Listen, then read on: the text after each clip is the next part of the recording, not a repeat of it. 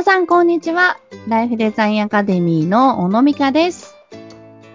インタビュアーの高須幸子です。小野さんよろしくお願いします。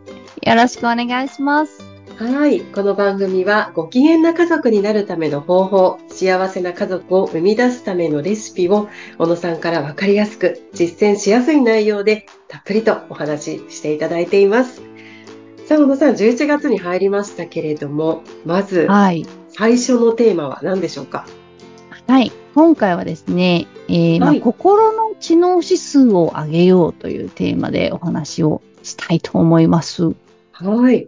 なんかこう、知能指数っていうと、こう、お勉強系のこととか、うんそういうイメージがあるんですけれども、はい心の知能指数っていうのはどそういうものなんですか？うん。はい。あのー、IQ って言葉を聞いたことありますか？ああの人はい IQ 高いよね？とかね。うんうん。と私は IQ がそんなに高くないとかね。あのー、うんうんまあ、知能指数と呼ばれる、あの、そういう指標があるんですよね。はい。うん。で、あの、何をもって IQ が高い、低いって言ってるかっていうと、はい。あれってこう、本来の年齢よりも、うん。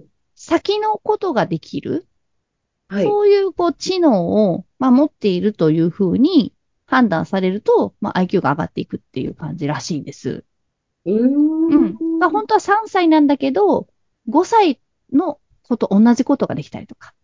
あね、ー5歳なんだけど8歳のこと同じことができるっていうと、まあ IQ が高いっていう判断になるそうなんですね。うーん。お子さんによってはね、そういうお子さんもいそうですよね。そうです、そうです、そうです。う。うんん。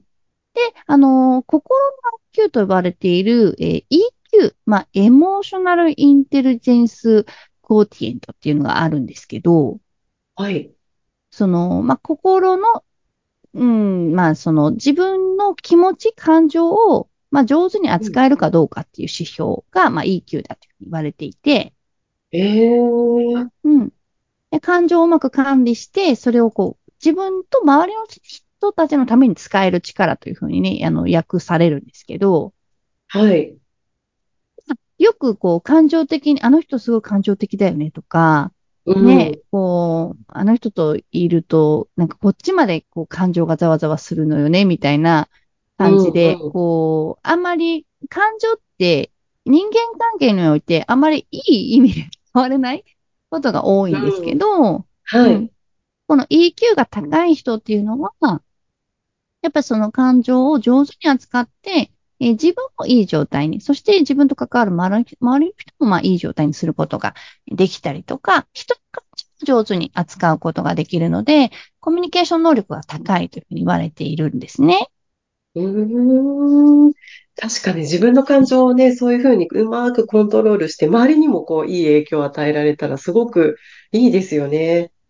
そう。で、結局その、あのー人間関係って、ね、やっぱりすべてそこが、その人の気持ちとか感情が、まあ、合うのか合わないのかとか、その場にうんそぐうのかそうでないのか、みたいなところで、こう、調和したり、まあ、不協和音みたいな感じになってしまったりっていうことがあると思うんですよ。はい。うん。うん。なので、あのー自分が、えー心のね、知能指数と呼ばれる EQ を上げる。これってね、トレーニングで上げていくことができる。IQ と同じなんですけど、あの、はいトレーニングをすれば上がって、あの、いくものなので、うん。まあそこに取り組んでいって、えぜひね、人間関係とか、その周りの人との、うん、まあ関係性を良くしていっていただきたいなと思っているんです。うーん。トレーニングがあるんですか？そうなんですよ。で、あの、でき、なんていうか、あんまりそれって知られてなかったりとか、あの、心の部分って本当にオープンになかなかならないというかですね。で、はいなんか心のことが知りたいなと思ったら、変な話、心理学を学ばないといけないっていうような、んちょっと極端な感じになりやすいものはい。うん。なんですけど、実は本当に、あの、私、心理学に必要なものって、あの、3歳の時点で全部教わっていると思っていて、はい。ううんん。でそれは本当に、あの、自分から挨拶をしようとか、ね、困っている人がいたら声をかけようとか、がもう幼稚園で全部習っているようなことが、あの、実はその人間関係だったりとか、自分と人との、こう、心理のね、状態を良くする、あの、こととして教わっているんですけれども、うん。まあ、なかなかそれができていないっていう。うん。うん。いろいろそれでこう大人になって悩む方もね、たくさんいらっしゃいますよね。そう、本当に夫婦においても、あのーおはようって言ってますかって顔を見て。う。うんん。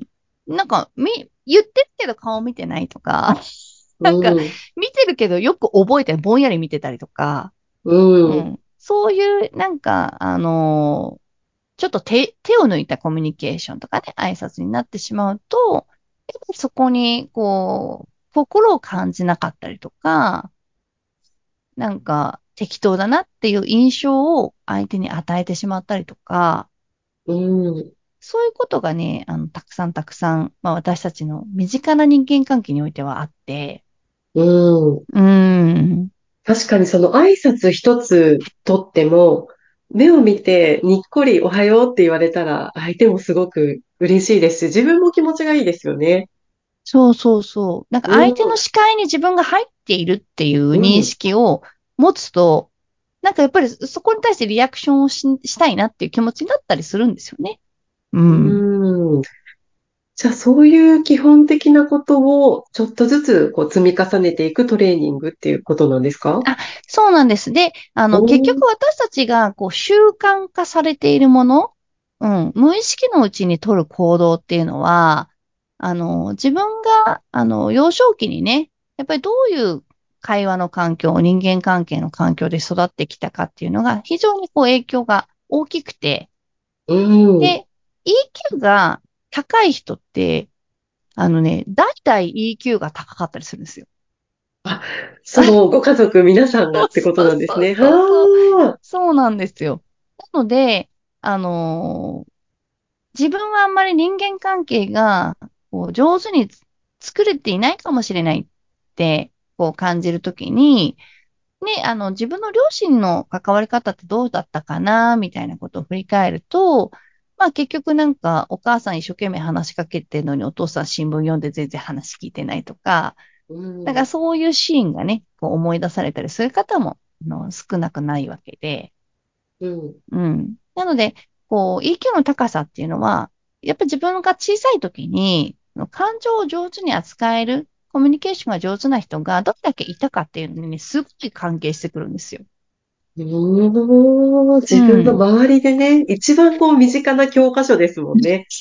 そうなんです、うんそうなんです。で、もし、まあ、両親がね、そういう方じゃなかったとしても、えー学校の、えーお友達だったりとか、先生だったりとか、先輩だったりとか、まあ、いろんな本当に身近な人間関係の中で、あ、こんなに自分と関わってくれる人がいる。すごく嬉しいなとか、楽しいなとか、心地いいなって思った経験がある人は、あの、どうされたら嬉しいか、どうしたら人が喜んでくれるかっていうのをなんとなくこう身につけていたりするんですけど、誰もそれが、なんていうかな、まあ正解不正解ではないんですけれども、それが EQ が高いことなんだよっていうことを教えて、なんかこう、認定してくれない感じじゃないですか。うんはいだからできる人は勝手にできてるし、うん。なんかこう、できない人は何がね、あの、どこを目指せばいいのかっていうのがあんまりわからずにいるっていうところがね、この心の世界のね、あの、惜しいなっていつも思うところなんですよね。う。うんん。じゃあこう EQ っていうこうアルファベットであって身構えないで、そういうちょっと基本的なところに立ち返って、これから EQ 高めたいなっていう方は、もうそういうところから少しずつやっていくっていうことなんですね。いや本当にそうです。なんか子供たちに言っていること、挨拶を元気にしようねとか、ね、話しかけられたら笑顔で、あの、お話ししようねとかっていう、そこを、まずは自分がね、あの、できているのかどうかみたいなところから、あの、EQ のね、高さって決まっていくんだなっていうふうに思っていただいて、うん。で基本的にこう、心の知能指数が高い方ってね、エネルギッシュな方が多いんですよ。ああ、うん。そういうのを自分からできる方って確かにうん。エネルギッシュな方多いかもしれないです。そう。うんあの、能動的にコミュニケーションを取っていくっていう姿勢が、まあ、心のね、知能指数の高さだったりするので、あの、すごくね、エネルギーを使うんですね。やっぱりそういう自分から能動的に相手に関わろうとする姿勢っていうのは。はい。なので、おのずとね、こう、すごくパワフルで エネルギッシュな人というふうに見られることが多い。うん。なので、なんか、かそういう人に憧れるなとか、自分もそういう人として見られたいなって思ったら、やっぱり少しね、その心のこと、少しこう心の能力を上げていくっていうところにね、あのー注力してみるのもいいのかなと思います。はい。まあ、ちょっとその EQ っていう言葉、今日私も初めて知りましたけれども、これからね、だんだんもしかしたら広まっていくことか、ばかもしれないですし、はいうん。はいね、こう、上げたいっていう方、ちょっとこう、基本に立ち返って、人と接してみるのがいいですね。本当に。で、まあ具体的な、あの、上げ方みたいなのもあったりするので、またおいおい、あの、お話ししていけたらいいなと思っておりますので。はい。わはいかりました。さあ、小野さんのお話、もっと聞いてみたい、興味があるという方、メルマガがあります。ポッドキャストの説明欄にご案内が掲載されていますので、ぜひご登録ください。それでは、今回のお話はここまでとなります。小野さん、ありがとうございました。はい、ありがとうございました。